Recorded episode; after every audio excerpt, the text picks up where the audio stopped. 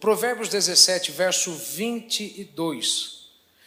O coração alegre serve de bom remédio, mas o espírito abatido virá a secar os ossos. É isso? Vocês estão olhando para mim como se eu tivesse lido errado? O coração alegre serve de bom remédio, mas o espírito abatido virá a secar os ossos. Gênesis 17 agora. Eu vou intercalar alguns versos, fique ligado aí. Verso 1. Sendo, pois, Abrão da cidade da idade de 99 anos, apareceu o Senhor a Abrão e disse-lhe: Eu sou o Deus Todo-Poderoso. Anda em minha presença e ser perfeito. Eu gosto de uma tradução que diz: Anda adiante de mim. E porei o meu conserto entre mim e ti, e te multiplicarei grandissimamente. Então caiu Abrão sobre o seu rosto e falou Deus com ele, dizendo: Quanto a mim, eis o meu conserto contigo é, e serás o pai de uma multidão de nações. Verso 15: Disse Deus mais a Abraão: a Sarai, tua mulher, não chamarás mais pelo nome de Sarai, mas Sara, que significa princesa, será o seu nome. Porque eu a hei de abençoar e te hei de dar a ti dela um filho, e a abençoarei, e será mãe das nações, reis de povos sairão dela. Então caiu Abraão sobre o seu rosto e riu-se, e disse no seu coração: a um homem de cem anos há de nascer um filho? E conceberá Sara na idade de 90 anos? Vai no capítulo 18, verso 9. E disseram-lhe: Onde está Sara, tua mulher? E ele disse: Eila, aí está na tenda. E disse: Certamente tornarei a ti por este tempo da vida, ou seja, voltarei em um ano e eis que Sara, tua mulher, terá um filho. Você terá um filho em exato um ano. E ouviu-o Sara à porta da tenda que estava atrás dele. E eram Abraão e Sara já velhos e adiantados em idade. Já Sara havia cessado o costume das mulheres. Assim, pois, riu-se Sara consigo, dizendo: Terei ainda deleite depois de haver envelhecido? Sendo também o meu senhor já velho? Em outras palavras, como que eu vou poder ter um filho se não sou só eu que sou velha? Ele também é velho. E ele ser velho quer dizer, ele é impotente sexualmente. Verso 12. Verso 13. E disse o Senhor a Abraão: Por que se riu Sara, dizendo: na verdade gerarei eu ainda havendo já envelhecido? Haveria coisa alguma difícil ao Senhor? Ao tempo determinado, do jeito que eu te falei, em um ano, não vai passar de um ano, ao tempo determinado, voltarei, tornarei a ti por este tempo da vida, e Sara terá um filho. E Sara negou, dizendo: Não me ri, por quanto temeu. E ele disse: Não digas isso, porque te riste. Duas pessoas rindo nesse texto. Primeiro, Abraão ri. Depois, por último, Sara ri. E aí vem aquele ditado: quem ri por último ri? Então diga para alguém do seu lado: quem ri por último, ri melhor. Não fica olhando quem está rindo, irmão. Quem está rindo primeiro, debochando, não entende que quem ri por último, ri melhor. Diga para alguém de novo: quem ri por último, ri melhor. Pai, abençoe a tua palavra nessa noite, em nome de Jesus. Amém. Tome o seu assento.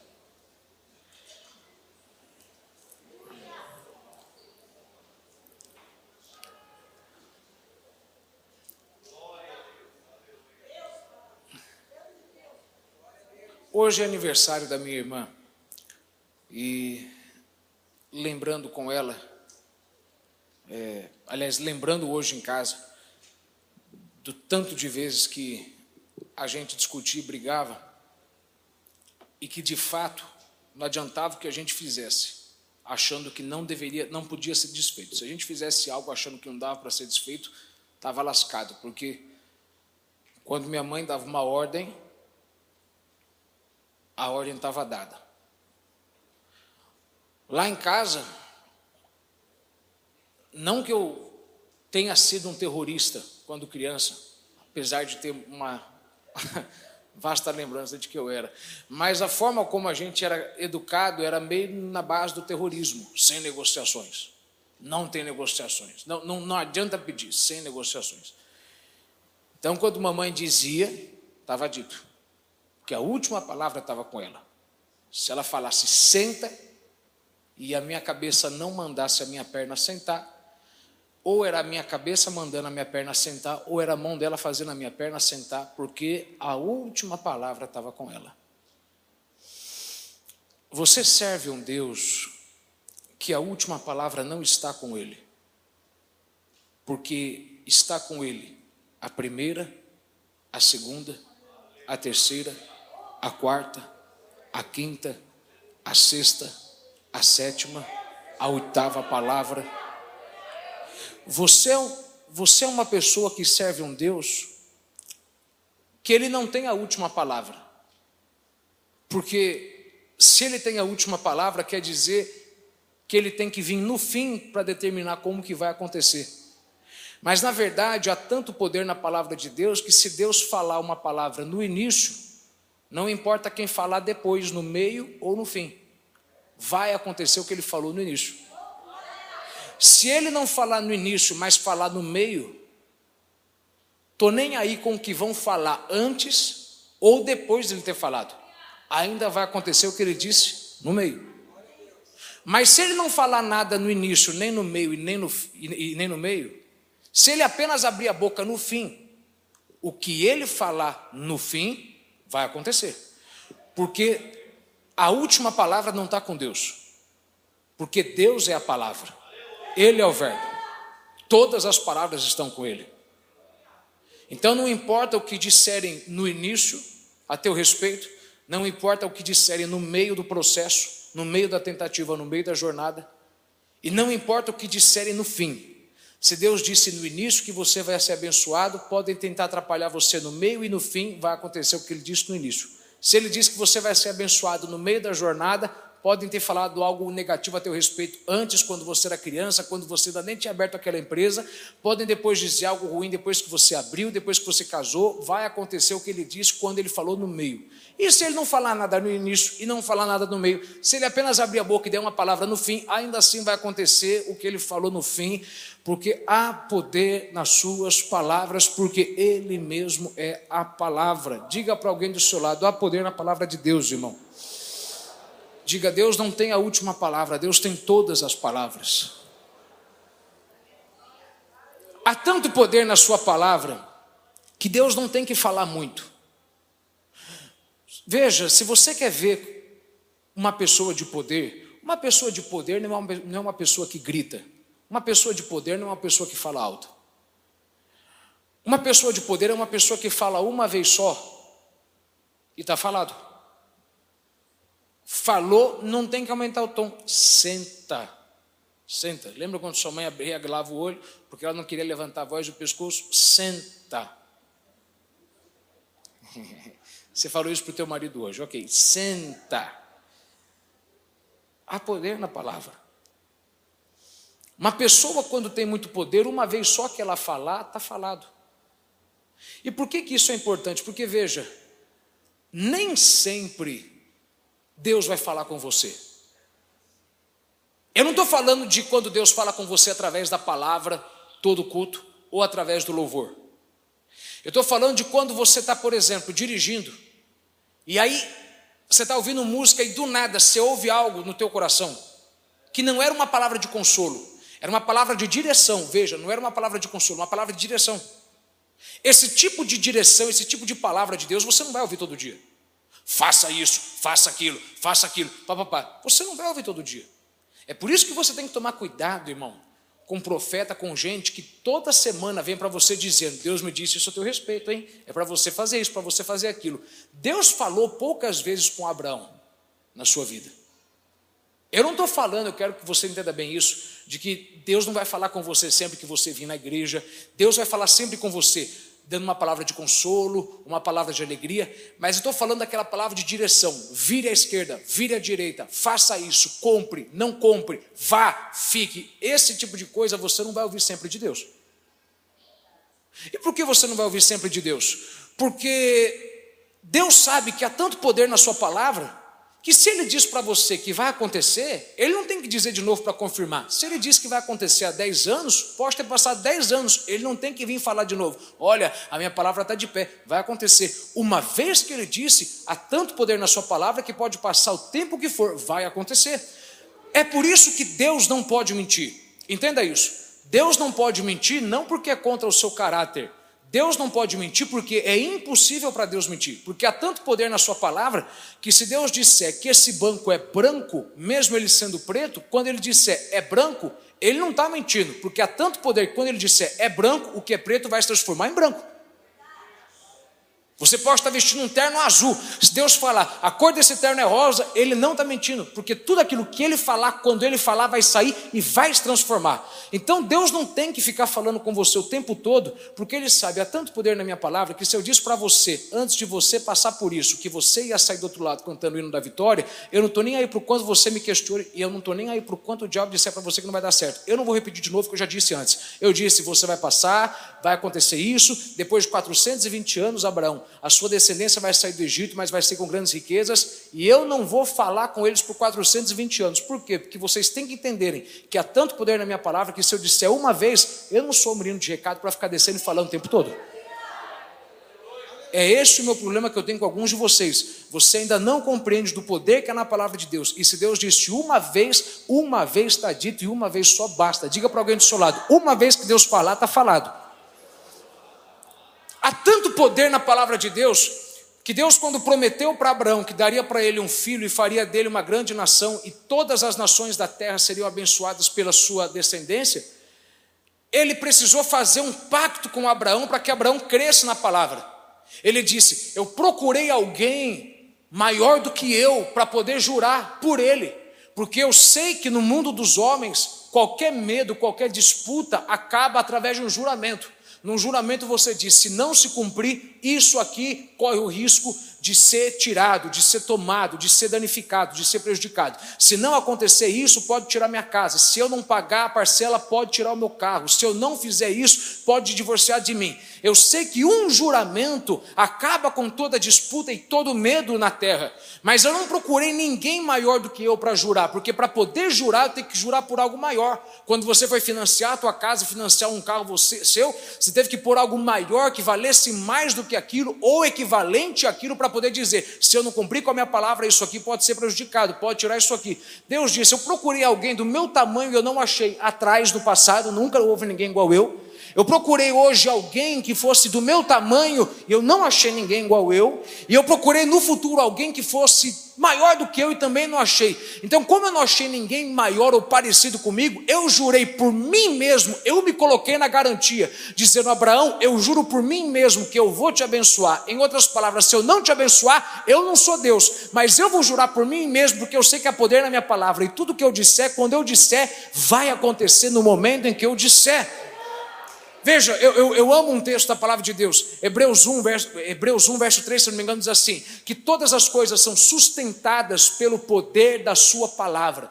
Pense comigo, todas as coisas são sustentadas pelo poder da Sua palavra. Você sabe que todas as coisas foram criadas pelo poder da Sua palavra, mas a Bíblia diz que todas as coisas não só foram criadas pelo poder da Sua palavra, mas estão sendo sustentadas pelo poder da Sua palavra. Em outras palavras, quando Deus disse haja luz, na Sua Bíblia está escrito luz duas vezes, e Deus disse haja luz e houve luz. Deus falou uma só vez haja luz e houve luz.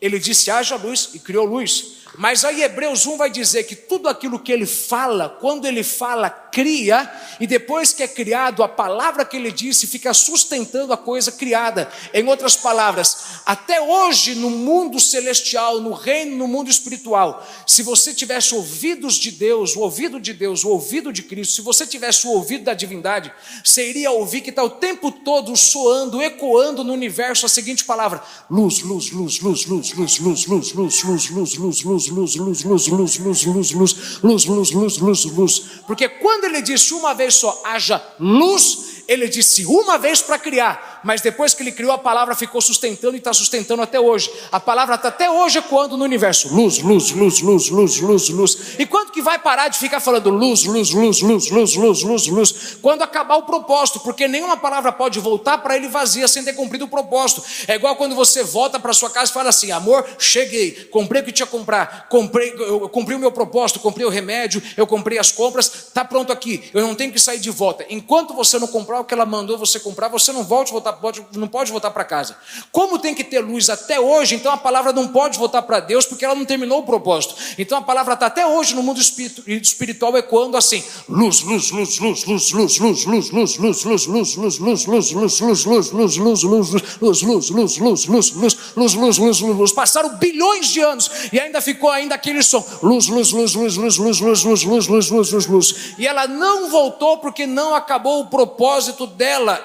isso é bom para você entender o seguinte: se Deus disse para você, você é abençoado, seja curado, a palavra vai ficar operando na sua vida até ela voltar e acabar o propósito. Então, enquanto você ainda não morrer, o que Deus disse para você antes está de pé até hoje. Ele disse: seja curado, curado, curado, curado, curado, curado, curado, curado, curado, curado, curado, curado, curado. Você vai dormir e ainda está no mundo espiritual ecoando a palavra curado, curado, curado, curado, curado, curado, curado, curado, curado, curado, curado, curado, curado. Aí alguém diz: por que, que a palavra palavra está até hoje ecoando, porque a palavra tem que sustentar o que foi criado. Como eu criei a sua cura, ela não pode voltar enquanto eu não disser que é tempo de acabar de você ser curado. Quando você morrer, vai voltar para a minha palavra, porque ela cumpriu o seu propósito. Mas até lá, se eu disse seja feliz, então a palavra vai continuar fazendo o seguinte: seja feliz, feliz, feliz, feliz, feliz, feliz, feliz, feliz, feliz, feliz, feliz, feliz, feliz, feliz, feliz, feliz, feliz, feliz. Eu vou pregar aqui de novo, que eu estou pregando melhor que está dando glória. Seja abençoado, abençoado, abençoado, abençoado, abençoado, abençoado, abençoado, abençoado, abençoado. Olha para alguém e diga assim: há poder na palavra de Deus, irmão. Há poder na palavra de Deus. E Deus disse para Abraão: Abraão, eu vou te dar um filho e farei de você uma grande nação. Até hoje essa palavra está ecoando. Se você está aqui hoje é porque você é fruto dessa palavra. Você é filho na fé de Abraão. O Abraão é o nosso pai na fé. Nós somos as estrelas do céu, enquanto os ímpios, os judeus, eles são as, as, as areias da, da praia. Nós somos a descendência de Abraão. Nós cremos no mesmo Deus de Abraão. Nós temos o pacto que Deus teve com Abraão. E há tanto poder na sua palavra que ele disse: Eu vou te dar um filho através de Sara. Não, não é através de Agar, é através de Sara. Presta bem atenção no que eu estou te falando. Você já tem um filho. Você já tem Ismael. Mas Ismael é uma bênção falsa. É uma bênção que você quis forçar a ter. É bom, mas não é o que eu queria. Eu vou abençoar o que você fez, mas eu não vou cumprir a minha promessa através disso. Você abriu essa empresa, você comprou esse negócio, você fez isso, não era da minha direção. Eu fiz dar certo, por quê? Porque eu vou confirmar os passos de um bom homem. Não quer dizer que só vai dar certo na tua vida tudo o que eu quis. Tem algumas coisas que eu vou fazer dar certo porque você quis agir com um bom intuito. Então eu vou fazer dar certo esse teu emprego, vou fazer dar certo você nesse local, mas isso não vai ser o meio pelo qual eu vou cumprir a grande promessa.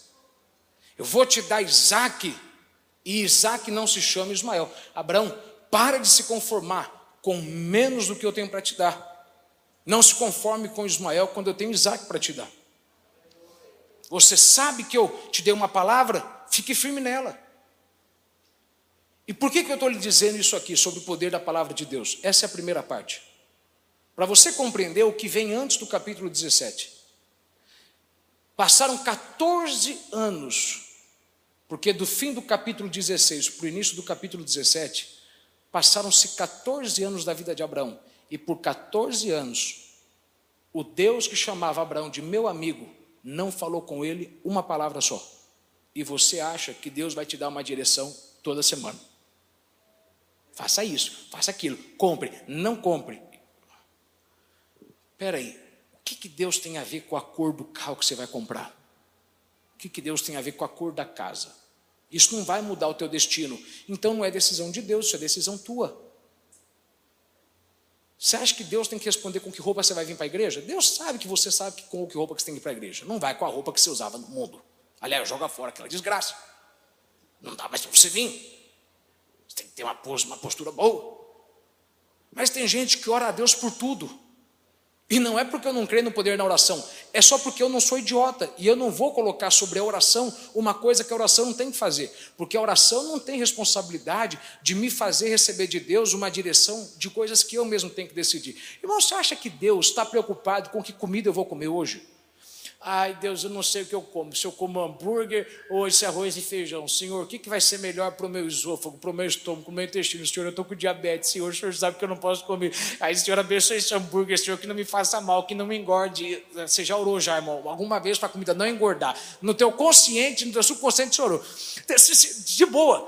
É, você é muito imaturo na fé para ficar orando por tudo. Senhor, qual casa eu compro? Qual casa eu compro? É só você fazer a conta. Qual que você vai dar conta de pagar? Perdi alguém, Senhor. Senhor, qual emprego eu pego? É, é, simples. Qual que vai te dar condição de continuar vindo para a igreja? Qual que vai te dar condição de você continuar adorando a Deus? Não é qual que vai te pagar melhor. Qual que não vai tirar você da presença de Deus?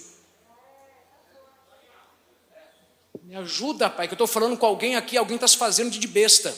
Mas ok, eu vou falar de novo. Então para de orar para Deus te responder o que Deus não tem que responder. Você sabe qual trabalho você tem que aceitar. Agora, você tem que orar para Deus acerca das coisas que podem mudar a tua vida. É para mudar de cidade ou não? É para sair do país ou não? É para casar com quem? É para não casar ou não? Talvez, às vezes, até mesmo uma grande aplicação de dinheiro envolve isso. Eu estou dando algumas coisas que às vezes você tem que orar para Deus. Por exemplo, Senhor, eu invisto isso aqui, é um milhão. Onde eu faço? Com quem que eu faço sociedade? Com quem que eu faço aquilo? Tem coisas que é importante você orar, mas nem tudo você tem que ficar orando. Senhor, ai Senhor, me ajuda. Qual casa que eu compro? Unidunite, salame Senhor. Eu não sei qual casa eu compro, Senhor. Eu sei que o Senhor tem essa para mim, mas essa aqui é tão boa, Senhor. Mas essa aqui eu tenho que me apertar um pouquinho. Pelo amor de Deus, você e o teu gerente, o teu contador sabem dizer qual é melhor para você comprar. 14 anos se passaram. Deus não falou nada com Abraão. Nada. Porque Deus não vai falar sempre com você. Eu estou falando daquela palavra que Deus te dá direção. Daquela coisa que Deus fala, faça isso. Consolo, Deus fala todo dia com você. Liga o volume do rádio, põe um CD bom aí, põe, liga um, canta um hino aí. Você vai ouvir a voz de Deus. Um consolo para a tua vida. Mas eu preciso, de, Senhor, me dá uma palavra para me pregar hoje. Esse tipo de direção Deus me dá toda semana, Deus fala comigo toda semana. Pregue isso, pregue aquilo, pregue aquilo. Agora, tem coisas que Deus não fala comigo, nem, irmão, tem coisas que Deus não fala comigo, às vezes no ano inteiro. Às vezes eu passo o ano inteiro orando por uma coisa e Deus não falou o que eu tenho que fazer. E por que, que você não consegue entender o que eu estou falando, está com o olho arregalado? Achando que é normal Deus demorar às vezes para falar com você. Porque você não entende que quando Deus demora para falar, a gente tem o costume de querer inventar coisa que Deus não falou. Me ajuda, pai. Segura minha carne agora. Deus me falou, pastor, para sair dessa igreja, porque meu tempo acabou na igreja. Ah, tá, o teu tempo acabou nessa igreja onde Deus salvou teu casamento, Deus salvou teu filho, Deus te consagrou, Deus te batizou no Espírito Santo, onde Deus salvou a tua vida, onde Deus te prosperou. Ah, Deus falou com você. Eu tenho orado há muito tempo, pastor, para Deus confirmar comigo. Pera aí, olha para mim, você acha que Deus vai te tirar da posição da bênção que Deus te colocou? Ah, Deus falou para mim, pastor, para me casar com outra pessoa, com outro homem. Deus falou para mim para me sair daquele emprego. Ah, tá. Você vai sair daquele emprego só porque está sendo humilhado. Você não entendeu que é na terra da tua aprovação que vem a tua exaltação? Então veja, eu não posso querer ficar inventando coisa que Deus falou para mim quando Deus não falou. Quando Deus demora para falar coisa, pra... irmão, eu vou lhe falar de novo. Às vezes eu já gastei já seis anos orando por uma causa e Deus não falou nada. Mas toda vez que eu orava em voz alta, Alguém farisa vinha para mim e falava: Deus me falou, pastor, para o senhor fazer isso. Eu falava: peraí, quando Deus fala, Deus me dá uma confirmação. Deus não confirmou no meu coração que é para fazer isso, porque se fosse eu tinha paz para poder fazer. Eu tenho que julgar a profecia do profeta. Se foi de Deus, Deus vai falar comigo primeiro. Deus vai me confirmar por um profeta. Então, eu, eu já levei seis anos para orar por uma situação. Eu estou aqui há 10 anos, 6 anos orando, Senhor, e essa causa, e essa causa, e essa causa, e Deus nada. Depois de seis anos, Deus falou no meu coração: faça isso. Aí eu falei, obrigado, hein? Até que enfim. Meu Deus, meu, eu mesmo, meu, meu senhor, né? Até que enfim. E por seis anos eu fiquei ouvindo gente do meu lado, faça isso, faça aquilo. Eu fiquei olhando para mim depois de tudo isso, falei, se eu tivesse feito aquilo, tinha dado tudo errado. Por que, que eu estou dizendo isso para você? Para onde Deus quer te levar? Ou você aprenda que tem hora que você vai ficar igual Abraão, orando por 14 anos, e Deus não vai falar nada por 14 anos. Você vai vir e vai ouvir a palavra, ele vai falar com você, ele vai falar, ele vai te alegrar, ele vai te dar uma direção sobre outras coisas, mas tem aquela situação em que você vai não, você não vai ouvir a voz de Deus. Por quê? Porque Deus quer que você entenda que é um tempo certo. E se Ele não te deu uma direção, não faça isso ainda. Olha para alguém e diga assim: se Deus não te deu direção, irmão, espera. Olha para mim. Se você é do tipo de pessoa que qualquer profeta que vem te fala uma coisa e você faz, não fique nessa igreja ouvindo eu pregar. Porque se você é do tipo de pessoa que alguém vem e fala, larga esse marido e casa com outro e você faz isso, Sério. Sério. Sério. É, é, por exemplo, uma coisa interessante. O que eu já vi de gente profetizar casamento e namoro, a maioria dos que eu vi profetizar, eu vejo você casando com ele, você. Do... A maioria dos que eu vi, tudo deu errado. Por quê? Porque o homem quer manipular. E preste atenção nisso. Às vezes o teu inimigo não está lá fora, o diabo. Às vezes o teu inimigo está aqui dentro. Ele foi possuído pelo diabo.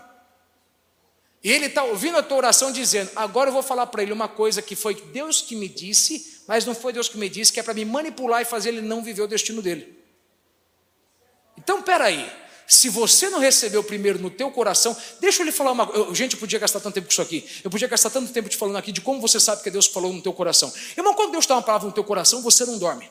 Você não dorme. Quando Deus te fala uma palavra no teu coração, quando Deus te fala, por exemplo, para abençoar alguém, eu já perdi a conta de quantas pessoas que eu dei coisas e não era Deus que estava mandando abençoar, era o diabo que estava dizendo para mim: gasta dinheiro, desperdiça, dá para quem não merece, dá para quem é terra ruim, porque você só pode abençoar terra boa. E, e, e, e, aí eu fui, mas quando era uma pessoa boa, aquela pessoa dormia com ela na minha cabeça. Eu levantava, tomava banho, quando eu colocava shampoo no cabelo, eu lembrava daquela pessoa por alguma razão, talvez porque tinha um cabelo feio, talvez porque era careca, mas eu ficava lembrando daquela pessoa. Eu ia comer e eu lembrava daquela pessoa. Quando você tem algo que é de Deus, irmão, você sabe que é de Deus. Alguns de vocês estão perdidos, você ainda não prosperou na sua vida, não cresceu, porque você, qualquer palavra que ouve eu dizendo, e qualquer, às vezes você ouve eu dizendo uma coisa aqui, que Deus está falando para você para uma outra área, e você quer aplicar para uma outra área. Às vezes eu estou dizendo aqui através de Deus, é tempo de você se mudar. E aí você pega essa palavra e você fala, tá vendo? É tempo de eu se mudar, é tempo de eu me mudar. Eu já não quero mais ficar aqui nesse casamento, eu estou indo para outro lugar. E Deus não estava dizendo sobre essa área. É por isso que se você não vive uma vida de oração, uma vida de consagração, se você vier para cá e ouvir a palavra, você não vai aplicar na direção certa. Ok? Posso continuar? Diga amém. Então tá bom. Abraão, você vai ter um filho. Deus fechou a boca, 14 anos se passaram. Quando a gente demora para ouvir a voz de Deus, muita gente inventa palavra que Deus não falou. Olha, eu via você fazendo isso, eu via você fazendo aquilo, e papapá, e papapá, e papapá, eu vi aquilo. E, isso é complicado, porque Deus não falou muitas vezes com Abraão na sua vida. E quando Deus fala uma vez e se silencia, Deus tem um propósito. A psicologia ensina várias táticas de você dialogar com uma pessoa. Uma delas, a maioria dos empresários usa. Quando você vai entrevistar alguém para o trabalho, você não tem que ficar perguntando muito. Já viu aquela pessoa que é Curto e objetivo? Está com frio? Tô. Está com fome? Sim. Está aqui há muito tempo? Tô. Está feliz? Mais ou menos. Já viu aquela pessoa que você tem que ficar perguntando para ver se ela se solta? psicologia dá uma estratégia interessantíssima, muitos usam. Quando uma pessoa é curta e objetiva e você quer arrancar mais informação dela, não fique perguntando. Se, se, se, se, acomode no silêncio, olhe para a pessoa, dê seis segundos, fique olhando. Aí o silêncio seu dela vai deixar ela incomodada, ela vai falar. É, é eu estou aqui há muito tempo, eu estou aqui. A pessoa vai soltando. Isso dá certo com o homem, isso não dá certo com Deus. Com Deus você pode ficar parado esperando Deus falar, Já viu quando as. Bom, alguém. Ok. Às vezes, irmão, você dobra o joelho e fala: Senhor, eu não vou levantar enquanto o senhor não falar. Você quer usar essa técnica. E você cria seis segundos, seis minutos, 60 minutos, 120 minutos, se é que você ora 120 minutos, e aumentando, e Deus não fala nada. Por quê? Porque Deus não fica forçado pelo que você quer ouvir. Deus olha e fala: não adianta você querer ficar forçando, você pode ficar, você pode ficar no monte fazendo cabana, pegar uma cabana. Eu não estou falando nada mal de quem faz isso, eu faço muito isso, já fiz isso. Pelo contrário, eu amo fazer isso, é importante. Só que você tem que vigiar com os dois extremos. Cuidado com os dois extremos. Cuidado com isso. Irmão, você pode querer acampar na igreja e ficar 30 dias na igreja até Deus dar uma resposta. eu já vi vezes que Deus fez, mas eu também já vi muitas vezes que Deus não fez. Já, muitas. Eu já vi gente fazer jejum de 21 dias sem comer, e no fim deles Deus não fez nada. Deus apenas mudou a concepção que a pessoa tinha sobre a situação. A pessoa não conseguiu obrigar Deus a falar. Você não pode obrigar, meu irmão, a palavra a trabalhar. Você não pode. Eu não posso querer forçar você a entender o que eu estou pregando para você. Ou isso aqui é para você ou não é. Ou o que você fala para o teu filho, ele vai ouvir, ou então paciência, você não é responsável pelo fracasso do teu filho. Você fez a tua parte, ele não te ouviu, ele já era maior de idade. Você aconselhou teu marido, não vá jogar bola, não sai de casa. O anta foi, eu estou falando com alguém, o anta foi, estourou o joelho, estourou a perna, se quebrou todo. Você falou, eu falei. Você não pode querer forçar a palavra a trabalhar. Eu não posso querer forçar Deus a trabalhar. Deus disse: Abraão, eu vou te dar um filho, vou te dar um filho, e presta atenção, é, é isso aí, tchau. Deus virou as costas, foi embora, 14 anos se passaram, e Abraão lá, Senhor, Senhor, Senhor, Senhor, Senhor, Senhor. Senhor, Senhor. Bom, ele não está respondendo. Então, se ele não está respondendo, o uh, que, que eu faço agora? O que, que, que eu faço? O que, que eu faço? Ele não está respondendo. Eu preciso saber o que eu faço. Você põe lá no Waze o endereço. Aí o Waze vem direitinho com você. Eu, eu gosto de dirigir bastante, muito. Quando eu estou de férias, nossa, eu, eu, amo, eu amo dirigir. Dirigir, dirigir para mim é desestressante, sério. Bom, tem gente que desestressa fazendo faxina. Eu não sei quem é do doido que gosta de fazer faxina a ponto de perder, né? Apesar que eu não gosto de bagunça, né? Mas tem gente que, bom, eu quando eu quero desestressar, eu pego o volante. Eu, ixi, tem gente que reclama do trânsito de São Paulo. Eu amo o trânsito, irmão, porque eu ligo lá, ligo a minha música, eu ouço, eu fico quieto. Eu, pensa numa pessoa calada sou eu. Se você chamasse a minha esposa, irmãos, ela ia te contar. Minha esposa tem raiva de mim, ela tem ódio de mim por conta disso. Porque às vezes eu acordo, eu falo com ela dez palavras no dia. Sério, sério, porque eu sou uma pessoa assim calada, eu sou muito introspectivo, apesar de não parecer. Mas eu sou assim. E aí você põe lá no Waze, o Waze fala: vira à esquerda, vira à direita. Na rotatória, faça a rotatória. Mantenha-se na terceira faixa. Aí você pega a estrada e a estrada é 100 quilômetros. O que, que o Waze fala? Siga em frente. E passa 100 quilômetros e ele não fala nada. A raiva que dá é que quando o celular cai, e aí você pensa que no que ele caiu mudou lá a configuração, você fala, ai Jesus da glória, eu não, posso, eu não posso parar de dirigir, eu não posso, eu estou certo, eu estou certo, eu estou certo, e está certo. Mas você está em pânico por quê? Porque ele não falou mais nada. Ele disse há 20 minutos atrás: siga em frente. E passou 40 minutos, 50, uma hora, e ele não falou mais nada. Sabe por que ele não falou mais nada? Porque na programação dele é o seguinte: só fala quando for para mudar de direção. E se errar, fala para consertar. Está no caminho certo? Não fala nada. Eu queria que você entendesse isso. Deus te ama muito a ponto de deixar, de não querer deixar você tomar tanta decisão, de, de, de, a ponto de querer deixar você tomar tanta decisão errada. Deus, quando vê que você está indo num caminho e o caminho está certo, Deus faz igual o GPS, Deus fecha a boca, ele não tem que falar mais nada, porque está no caminho certo.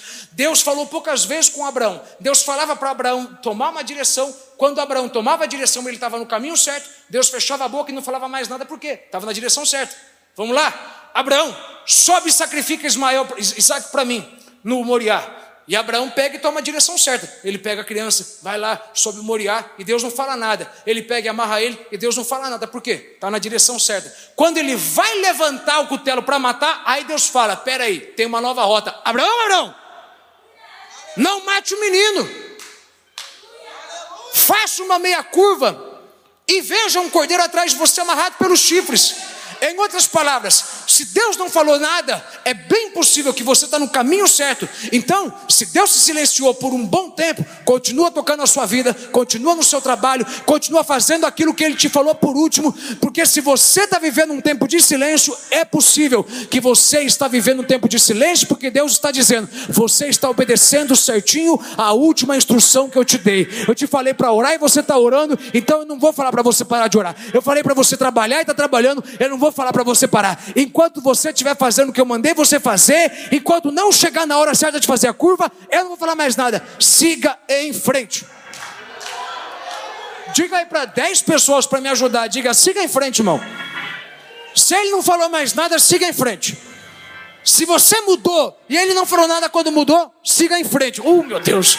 Se você fez e ele não falou nada, siga em frente. Porque eu garanto para você, ele te ama demais a ponto de deixar você fazer algo e ele não dizer: Você errou a 500 metros, faça um retorno. Você errou. Na próxima oportunidade, peça perdão. Na próxima oportunidade, se conserte. Na próxima oportunidade, volte para trás. Deus te ama bastante para deixar você ficar errando e você não ter mais como fazer uma meia volta e voltar para o local onde você deveria estar. Olha para alguém de novo e diga assim: se Deus não falou nada, siga em frente.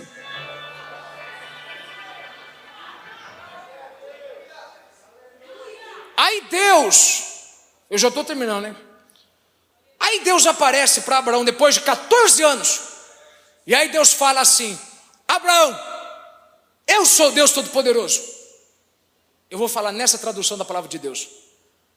Ande adiante de mim e ser íntegro, ser justo. Vai na minha frente. Eu não vou na sua frente. Vai na minha frente. Eu vou ficar atrás olhando para ver se você está indo bem ou não. Vai na minha frente. Vá adiante de mim. Irmão, a gente sempre pede para Deus ir na frente. Deus vai na frente, Deus vai na frente, Deus vai na frente. Deus vai na frente, garantindo a vitória. Bom, alguns de vocês, ok, tá bom. Você, bom tudo bem. Isso aqui é assembleia, isso aqui é. Tá bom.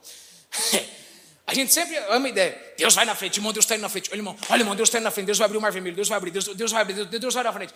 Deus disse para Abraão depois de 14 anos: Abraão, vai adiante de mim, vai na minha frente. Eu não vou na sua frente agora. Eu vou te dar uma direção. Vá adiante de mim. Eu vou ficar na sua retaguarda. Se der alguma coisa errada, eu te seguro. Se alguém te fizer algum mal e se for cair, fica em paz. Eu estou na sua retaguarda te segurando. Entenda isso aqui. Nem sempre Deus vai na sua frente. Porque Deus ir na frente quer dizer que Deus preparou o caminho, Deus já abriu o mar vermelho. Às vezes Deus vai na frente para abrir o mar vermelho. Às vezes ele diz: Josué, agora eu não vou na sua frente, não. Mas eu vou te dar uma direção. Vai dar sete voltas por sete dias, no sétimo dá mais sete voltas, fica de frente, eu vou estar aqui atrás. Eu vou estar aqui atrás. Se der alguma coisa errada, eu estou por detrás. Às vezes a gente pede para Deus preparar tudo. Senhor, prepara tudo. Senhor, prepara para mim. Prepara para mim. Faz isso. Senhor, vai lá. E às vezes Deus diz: dessa vez eu não vou fazer. Dessa vez você vai, fala, faz. E se der alguma coisa errado, eu estou aqui por detrás para te segurar. Aliás, eu estou aqui por detrás não é para te segurar, é para te dar um empurrãozinho. Porque se você for na frente fazer o que eu te mandei, a muralha de Jericó vai cair, mas vai cair tudo escombro. Eu tenho que te ajudar a escalar o escombro. Então eu vou te dar um empurrãozinho. Sobe mais um escombro, sobe mais outro escombro, escala mais outro escombro, dá mais um pulo. Às vezes, não quer dizer que porque Deus não preparou nada, que Deus não está do teu lado. Às vezes Deus diz: Eu não vou preparar nada, hein? Vai na frente, eu estou por detrás de você, vai. Vai, vai. Eu não preparei nada, eu não falei com ele. Você vai chegar lá, eu não falei com ele, eu não fiz nada. Eu não fiz nada, mas eu estou do teu lado, estou aqui atrás.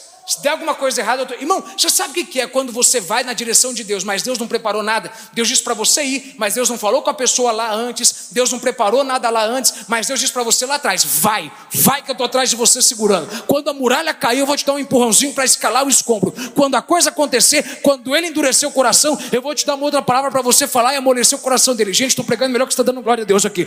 Quando ele falar, está negado, eu vou te dar uma palavra atrás de você falar: não, faça isso, faça aquilo, tente desse jeito. Eu não sou Deus só quando eu vou na tua frente e preparo tudo. Eu sou Deus quando eu digo, vai, que eu estou atrás, segurando as pontas. Abraão, vai adiante de mim, ser justo, anda na minha frente agora. Você quer que eu ande na sua frente, mas anda agora na minha frente, que eu vou ver. Eu vou estar aqui atrás, vendo. Se você fizer certo, você está de parabéns. Se fizer errado, do seguro. E aí Deus desaparece por um momento. Deus volta em outro momento, está lá Abraão sentado debaixo das árvores se refrescando, capítulo 18. Aí Deus aparece para ele, Deus começa a falar: Abraão, eu vou te dar uma grande bênção, eu vou abençoar você de uma forma tão poderosa, eu vou multiplicar a sua descendência, eu vou fazer de você uma grande nação, eu vou abençoar a tua semente. E o tempo todo, Abraão toca a cabeça encurvada, dizendo: Sim, Senhor, amém. Glória a Deus, glória a Deus, amém. Sim, Senhor. Sim, Senhor. E eu vou te dar um filho, Abraão, através de Sara. Hã? É, através de Sara. Tudo estava indo bem, irmão, até Deus falar o nome de Sara. Quando Deus falou o nome de Sara, Abraão. Hã?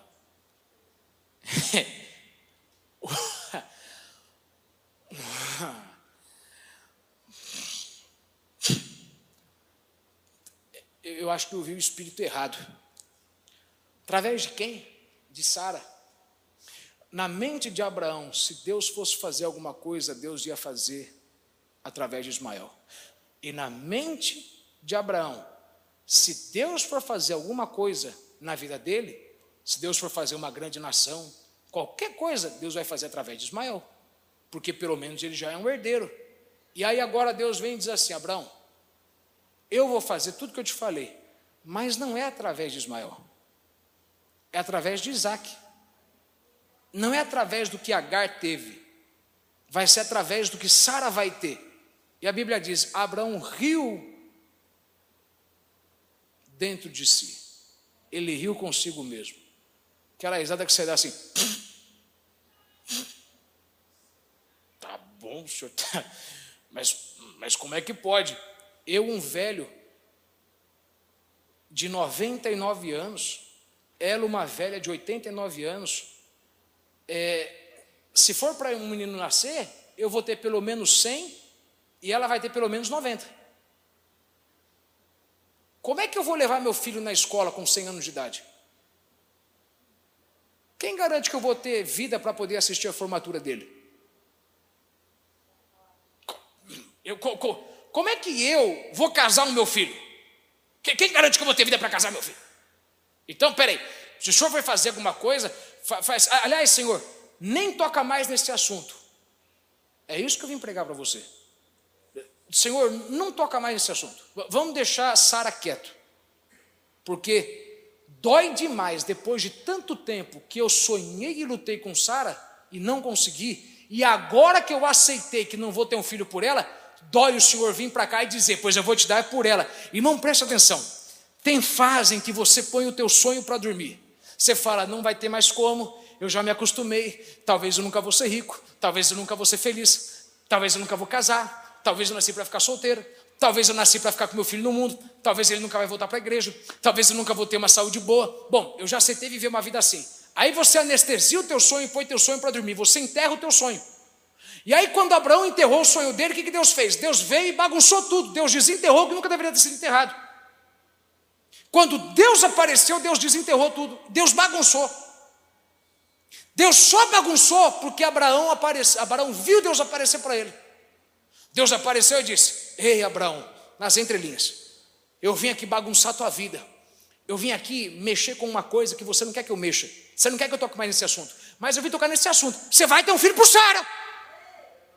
E eu já perdi as contas de quantas vezes eu disse: Deus, não fala mais disso. E Deus falou. Ok. Mas eu vou falar disso, eu vou te dar. E eu, Senhor, o senhor não sabe que toda vez que o senhor fala desse assunto me machuca o coração, porque eu já tentei tanto, que toda vez que eu penso em tentar de novo, eu já começo a me doer antecipadamente. Você já parou para perceber isso aqui? Você tentou casar por anos e anos e anos e anos e anos. Aí quando você se acostumou a não casar, com a ideia de que você vai viver solteiro a vida inteira, aí você vem na igreja e Deus fala: Você vai casar! Aí você fala: Senhor, por favor, Senhor, não toca nisso. Não toca nisso. Por quê? Porque dói. Dói você esperar uma coisa e isso demorar para acontecer. Estou pregando melhor que você está entendendo. Dói você ficar por anos insistindo numa coisa e demorar. Você insiste numa empresa, a empresa falha e você fala: talvez eu nunca vou ser independente financeiro, talvez nunca vai dar certo. Eu já tentei uma empresa, tentei duas empresas, tentei três empresas. Aí Deus fala: eu vou fazer de você um grande empresário, eu vou fazer de você um grande homem de negócio. E aí você fala assim: Senhor, por favor, não toca mais nesse assunto, não fala mais disso. Eu me conformei a ficar nessa situação. Irmão, presta atenção. Quando Deus aparece, Deus bagunça tudo. Você ainda, você ainda não entendeu isso aqui. Quando Deus aparece, Deus bagunça tudo. Você pede para Deus aparecer na tua vida, mas quando Deus aparece, Deus bagunça. Deus aparece dizendo assim: Abraão, eu vou bagunçar a tua vida. Você fez um plano para morrer sem um filho de Sara. Você se acostumou com isso, mas eu vou bagunçar tudo, bagunçar tudo. Eu sei que o plano é bom, mas demorou tanto que quando eu falar dele para você, o que antes te faria alegre, agora vai te fazer ficar triste. Irmão, você está entendendo o que eu estou falando em nome de Jesus? Antes isso te faria ficar feliz, te faria falar: glória a Deus, maravilha, Deus vai me dar, ai, Deus vai me dar, Deus vai me dar. Aí passou 10 anos, e depois de tanto demorar, você está falando: Senhor, não toca mais nesse assunto, eu já me acostumei. Mas é quando você enterra uma coisa que eu nunca mandei enterrar, que eu venho para você e bagunço tudo. Deixa eu falar algo para você. Você não pode querer ser crente se você não entende que você serve um Deus que bagunça tudo, um Deus que muda os seus planos. Eu sei que você se acostumou com a ideia de que você nunca vai dar certo, que nunca vai acontecer nada, mas quando eu apareço para você é para bagunçar tudo e falar: aquilo que eu falei antes ainda está de pé, vai acontecer. Não foi falso profeta, não era você que estava doido no dia, não era o teu remédio que estava vencido e você pensou que não estava batendo no meio da cachola, não. Era eu que tinha falado com você e eu esperei passar esse tempo todo só para você entender o seguinte se eu tivesse te dado antes, você ia falar o seguinte: é, tá vendo só? Eu sou bom, minha semente é boa. Se você tivesse tido antes, Sara, você tinha falado: meu ventre é bom, meu corpo é bom, você ia ter tido a glória para você. Mas eu deixei você perder saúde, eu deixei você perder tudo, para que quando você estivesse na pior, eu te colocasse num problema mais difícil ainda, e fizesse você então se questionar se ia acontecer, para que depois de tudo isso, eu pudesse tirar a glória do meio da situação, porque porque eu não posso tirar glória de um problema que não acontece. Quando estava tudo bem na sua vida, era fácil acreditar, mas eu deixei tudo ruim, que era para quando tivesse um problema grande, eu tirasse glória e depois você dissesse: não foi a minha semente, não foi o meu ventre, não foi por força, nem por carne, mas foi pelo Espírito de Deus que eu vivi esse milagre não é o quão grande eu sou, é o quão grande Ele é. Oh, meu Deus da glória. Então eu deixei demorar, que era para no fim de tudo eu tivesse glória. Se eu tivesse feito isso antes, você ia ter glória.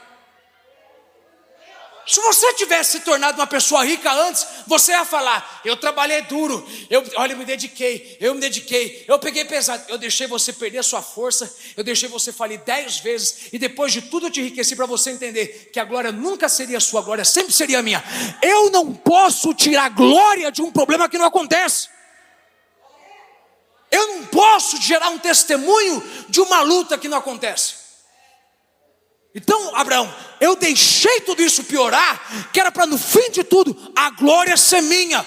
Olha para alguém e diga assim: está demorando, mas é porque a glória vai ser de Deus, irmão. Ah, você não entendeu, vou dizer de novo. Está demorando, mas é porque a glória vai ser de Deus. Se Deus tivesse dado isso para você há cinco meses atrás, há cinco anos atrás, você ia dizer: É, eu sou uma mulher normal, eu posso gerar, não tem nada de errado comigo, eu nasci perfeita, eu sempre cuidei de mim, mas eu deixei você perder tempo e envelhecer e perder saúde, para que quando você parisse Isaac, você dissesse: Não foi por força, nem por carne, mas pelo Espírito, mas pelo Espírito a Deus seja toda honra, toda glória e todo louvor.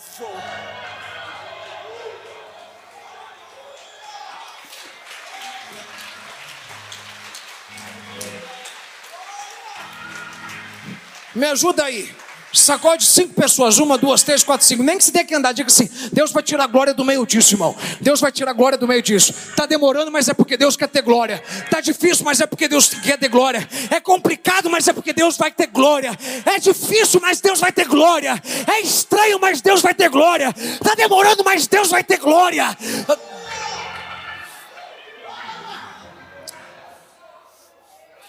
Ah. Então, Abraão, já que eu terminei de falar com você, e você riu, seu bobão, vou falar com Sara. Sara, você vai ter um filho.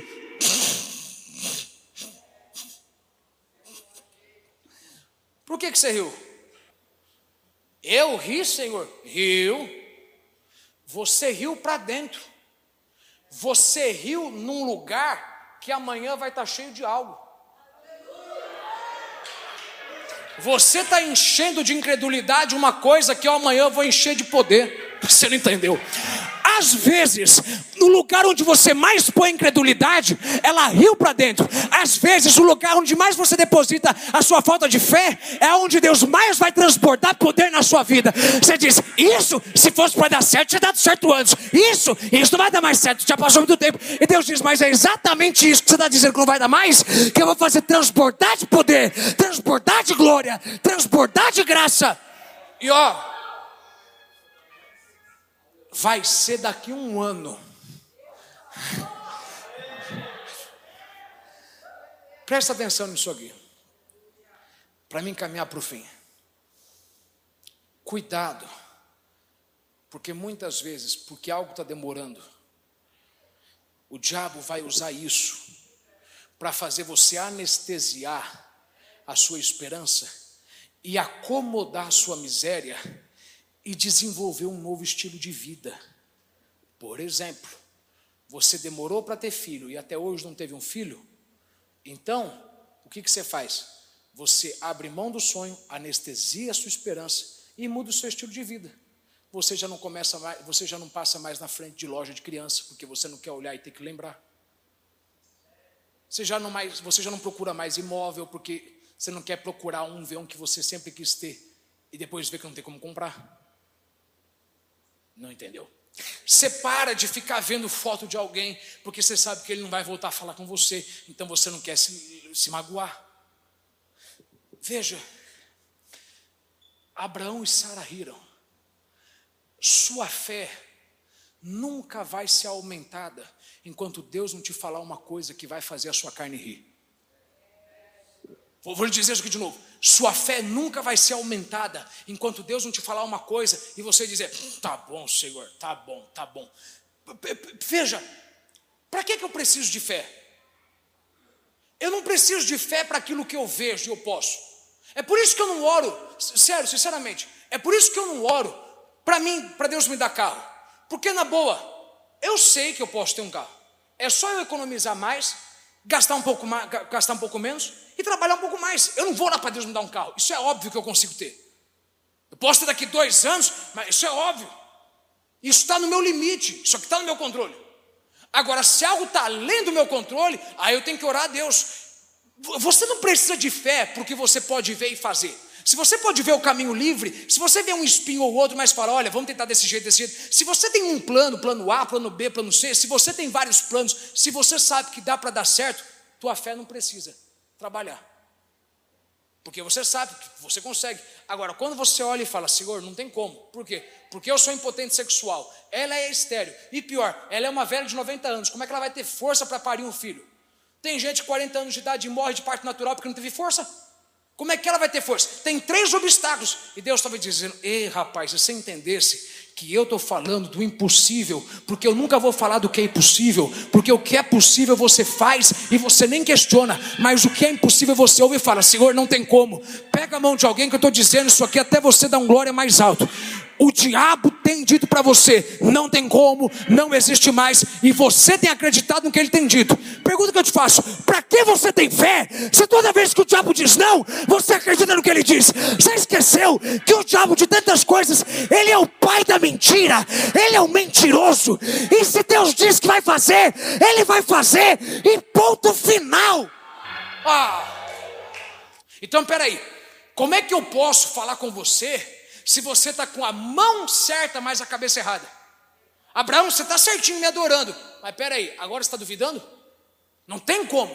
Quando eu te falar, a tua postura espiritual tem que ser a mesma postura tua física. Levantou a mão, levanta a cabeça. Sai daqui dizendo: Ele disse que vai dar certo, ele disse que vai acontecer, vai acontecer. Para de ficar assim. É, talvez vai que amanhã acontece que o pastor disse que Deus falou para ele para falar para a gente. Talvez vai que aquela palavra que o pastor disse que falou para ele dizer para a gente antes de sair de casa. Vai que talvez aquilo era para a gente. Peraí, peraí, peraí, peraí. Não dá para você querer fazer duas coisas ao mesmo tempo. Ou você crê, ou você duvida.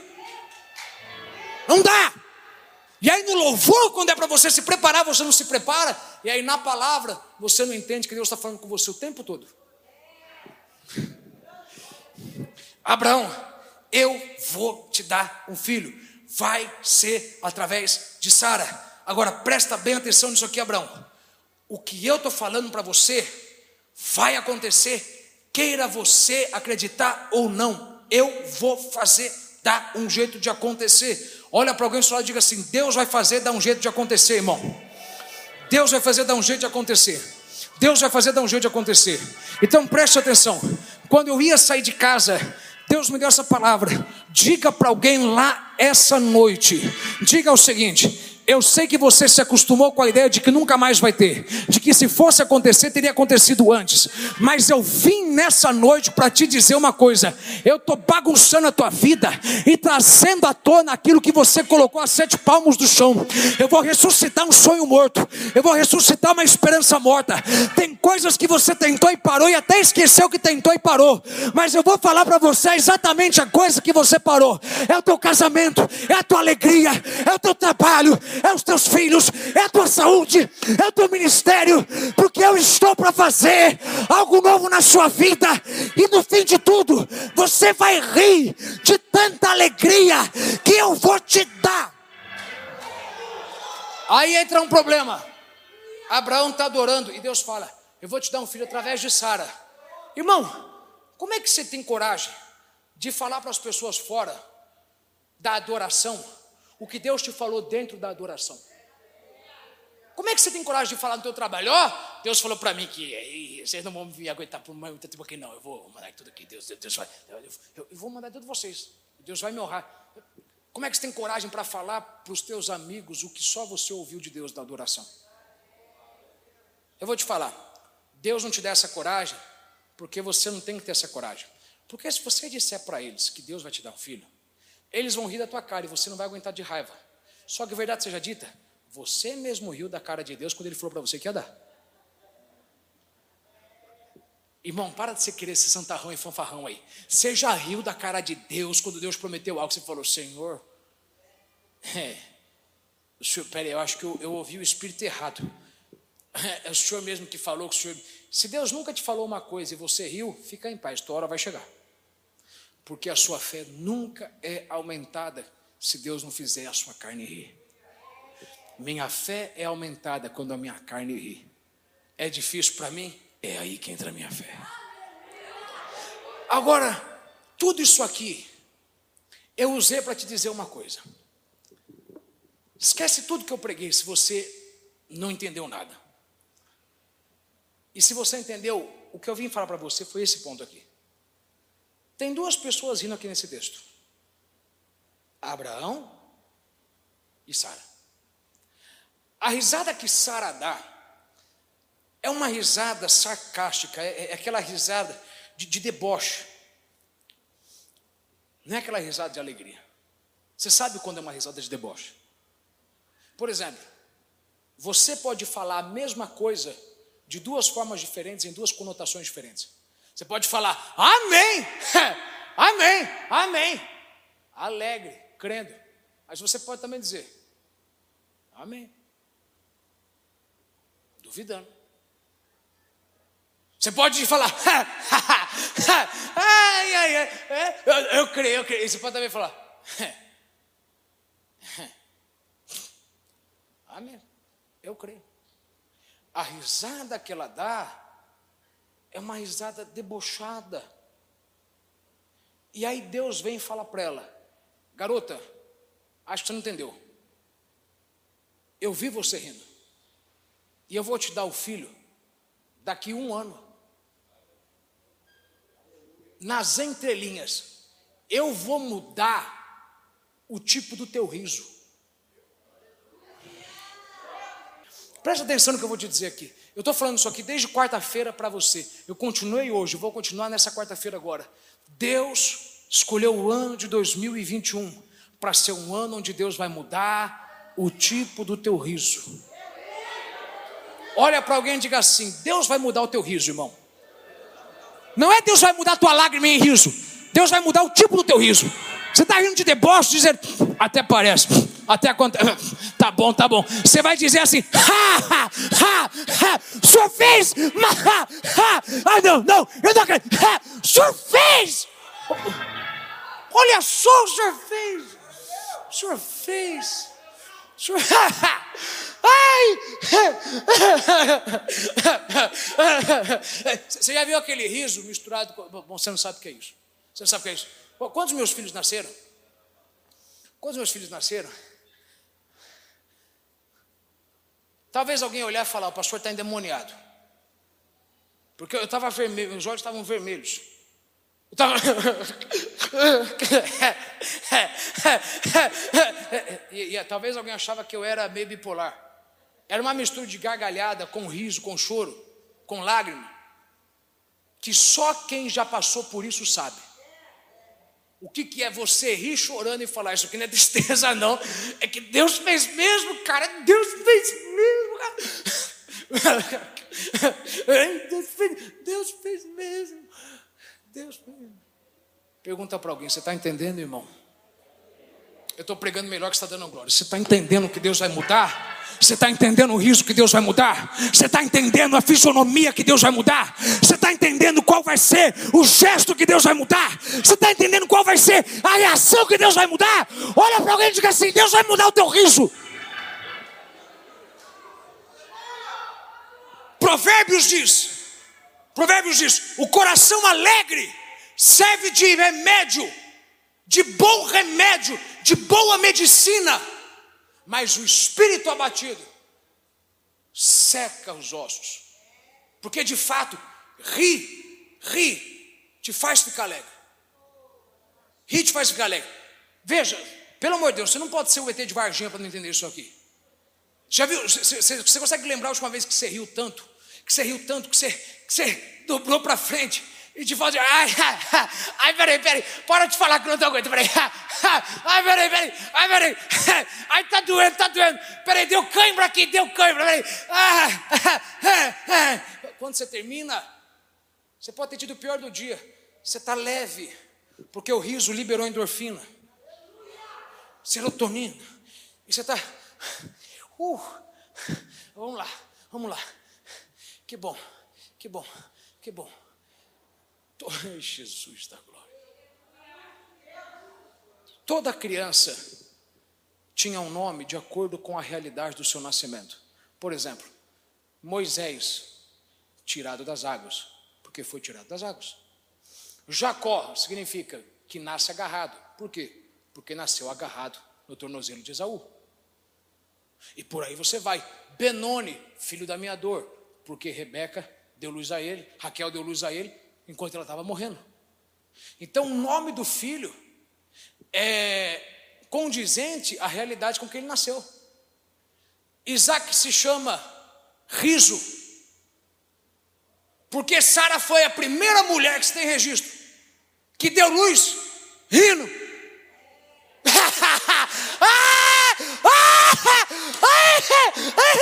O que, que é isso? Só você que já teve filho sabe.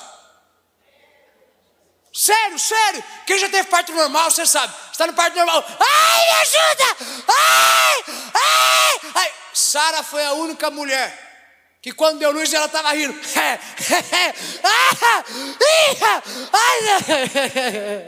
Ai, ai, tá rindo, tá chorando. É os dois, é os dois, é os dois. Riso.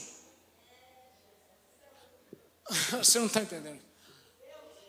Como é que uma mulher de 90 anos vai ter força para parir uma criança. Talvez é porque enquanto ela ria, Deus dava força. Ai!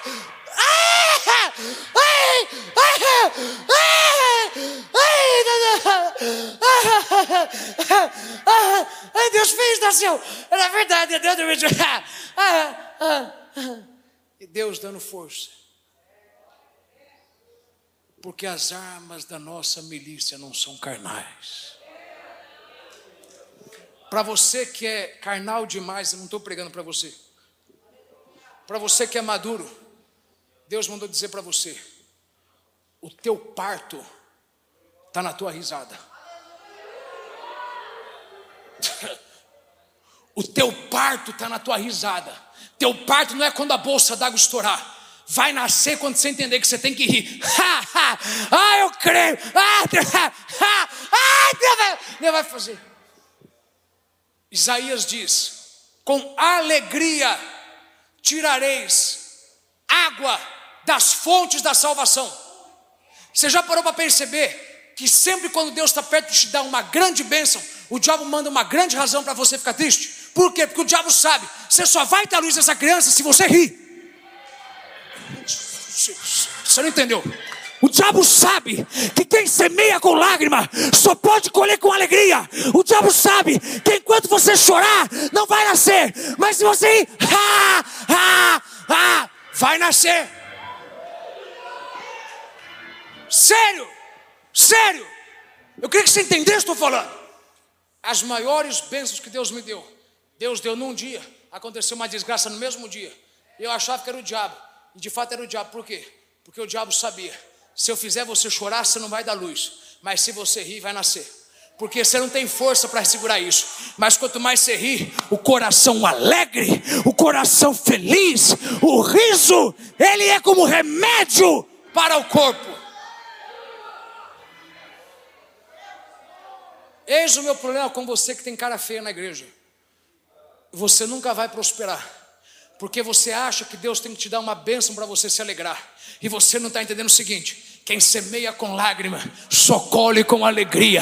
Em outras palavras, quando chegar perto da tua colheita, o diabo vai enviar uma notícia de morte. O diabo vai querer fazer você ficar triste. Mas é aí que você tem que rir mais da cara dele. Ha, ha, ha, eu não cheguei aqui para morrer aqui.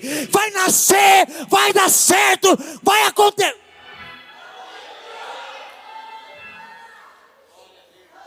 Para mim ver se eu estou pregando para alguém. Diga para alguém, você está entendendo que você tem que rir agora mais do que nunca? Você tem que se alegrar agora mais do que nunca? Você tem que ficar firme na alegria mais do que nunca? Porque a tua alegria vai gerar Isaac, tua alegria vai fazer a bolsa d'água estourar, tua alegria vai abrir a porta da casa, tua alegria vai abrir a porta do emprego, tua alegria vai fazer você colher, tua alegria vai te dar força e você vai parir o teu milagre. Para mim melhorar e terminar. Sara, daqui um ano exato, eu vou te dar um filho. Daqui um ano. Pode contar um ano. Daqui um ano você vai ter uma criança no teu colo. Pode contar um ano. Daqui um ano você vai ter choro de criança na casa. Pode contar um ano. Daqui um ano você já vai ter assinado os papéis e pegado a chave. Pode anotar um ano. Daqui um ano você entra naquele avião e faz aquela viagem. Pode marcar um ano. Daqui um ano essa criança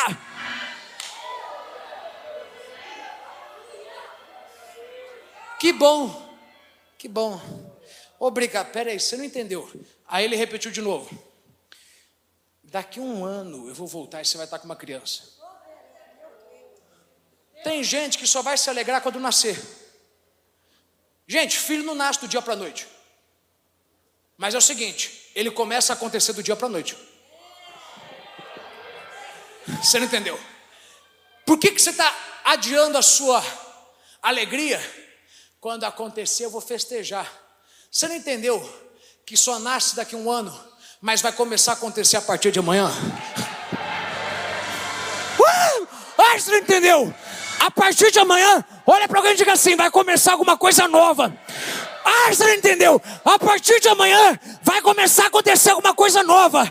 Daqui a algumas semanas vai começar a crescer. Então pode agradecer agora, porque você sabe que se ele começou, ele vai terminar. Ele é o alfa, ele é o ômega, ele é o princípio, ele é o fim. Ainda não nasceu, mas está sendo gerado. E eu já. Oh. Então, me agradece agora como se já fosse nove meses passados. Me agradece agora como se você já estivesse assinando. Porque ainda não nasceu, mas eu já comecei a trabalhar. Diga para alguém: ainda não nasceu, mas já está acontecendo alguma coisa. Ainda não se concretizou, mas já está acontecendo alguma coisa. Levanta a mão se é para você essa palavra e dá glória por dois minutos. Adora por dois minutos. Deus te diz: você vai viver algo novo. E quem é por último, ri melhor, riram da sua cara, debochando de você, mas você depois vai rir por último, porque eu vou cumprir a promessa.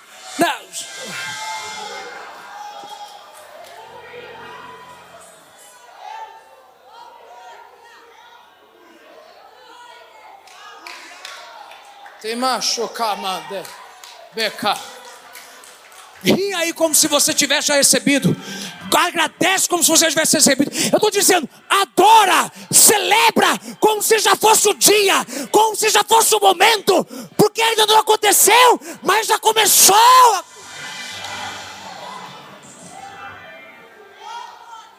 E aí lá está Sara. Depois de nove meses. Ha! Ah!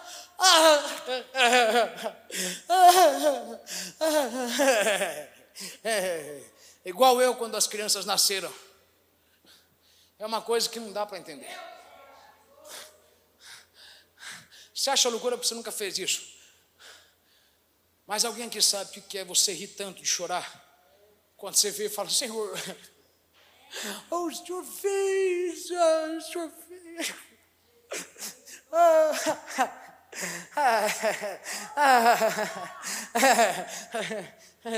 O Senhor fez, o Senhor fez, o Senhor mudou meu riso, o Senhor mudou meu riso de deboche em riso de alegria. O Senhor, o Senhor fez. Mas tudo isso, ouça. Eu queria tanto que você guardasse isso. Quando a tua maior bênção estiver na porta batendo, vai vir a pior desgraça junto. Porque o diabo sabe que você só vai conseguir abrir com alegria. Eu não sei te explicar como, mas é necessário uma disciplina espiritual de você entender que quando você estiver no dia de viver a tua maior bênção, vai acontecer alguma coisa para tirar a tua alegria e Deus vai deixar isso acontecer para você entender que é com alegria que você tira a água da fonte da salvação. Eu vou querer dizer de novo para você: o diabo tem mandado muita razão para você ficar triste, porque o diabo sabe. Veja, alguém aqui veio hoje dizendo: Senhor, por que eu estou passando tanta coisa nesses últimos dias? Por que eu estou passando por tanta coisa nas últimas semanas? Deus manda te dizer: é porque você sabe, e o diabo sabe que já se passaram nove meses da promessa, está para nascer.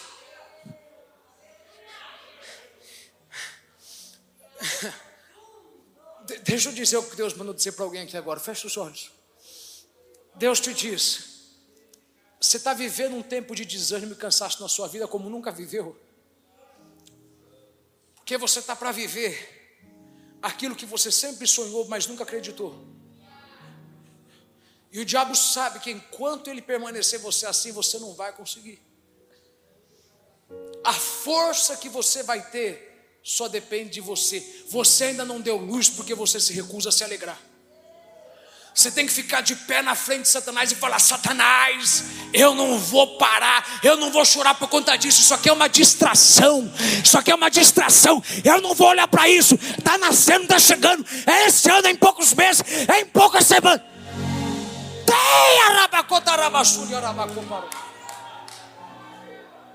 Sério? Sério? Sério? Se eu te contasse quanto de coisa que aconteceu de bom no mesmo dia que aconteceu de ruim, você ia entender o que eu estou falando. Agora ouça isso para mim terminar. Por que, que Abraão riu de deboche e Sara riu de deboche? Porque eles olhavam para os fatos, não para a verdade. Ouça isso. Você tem duas razões para rir: ou rir pelos fatos, ou rir pela verdade. Se você olhar os fatos, você vai rir de deboche. Tá bom. Se você olhar para a verdade, você vai rir igual Sara. Qual que é a diferença entre fatos e verdade? É fato, você está velho, ela está velha, e o corpo dela está estéreo. É fato, mas é verdade. Daqui a um ano você vai ter um filho. Fato é o que o diabo diz para você para fazer você parar de acreditar na verdade de Deus. É fato. Ainda estamos na pandemia, está complicado, todo mundo cansado, você trabalhando mais do que o normal, mas é verdade. Antes desse ano chegar, no meio do ano, você vai viver a maior virada da sua vida. Para qual dos dois você vai olhar? Guarda isso que eu vou lhe dizer, eu termino agora. Pare de dizer, se isso aconteceu, eu vou me alegrar. Você não depende da sua bênção para se alegrar mas a sua bênção depende de você para vir para esse mundo. Tem algo que está acontecendo de ruim na sua vida, tem algo que está atrasado e amarrado, e você está dizendo, chorando, Senhor, até quando? E Deus está dizendo, eu que te pergunto, até quando? Eu que te pergunto, até quando você não vai entender que no mundo espiritual você luta com armas espirituais, e no mundo espiritual é se alegra e a vitória vem canta e o mar se abre. Dá glória e eu te abençoo. Se é para você, eu terminei agora. Levanta a mão e por 30 segundos, dá o seu glória, dá o seu aleluia, se alegra, dê risada, porque Deus vai fazer Isaac nascer. É tempo de algo novo, algo novo, algo novo, algo novo.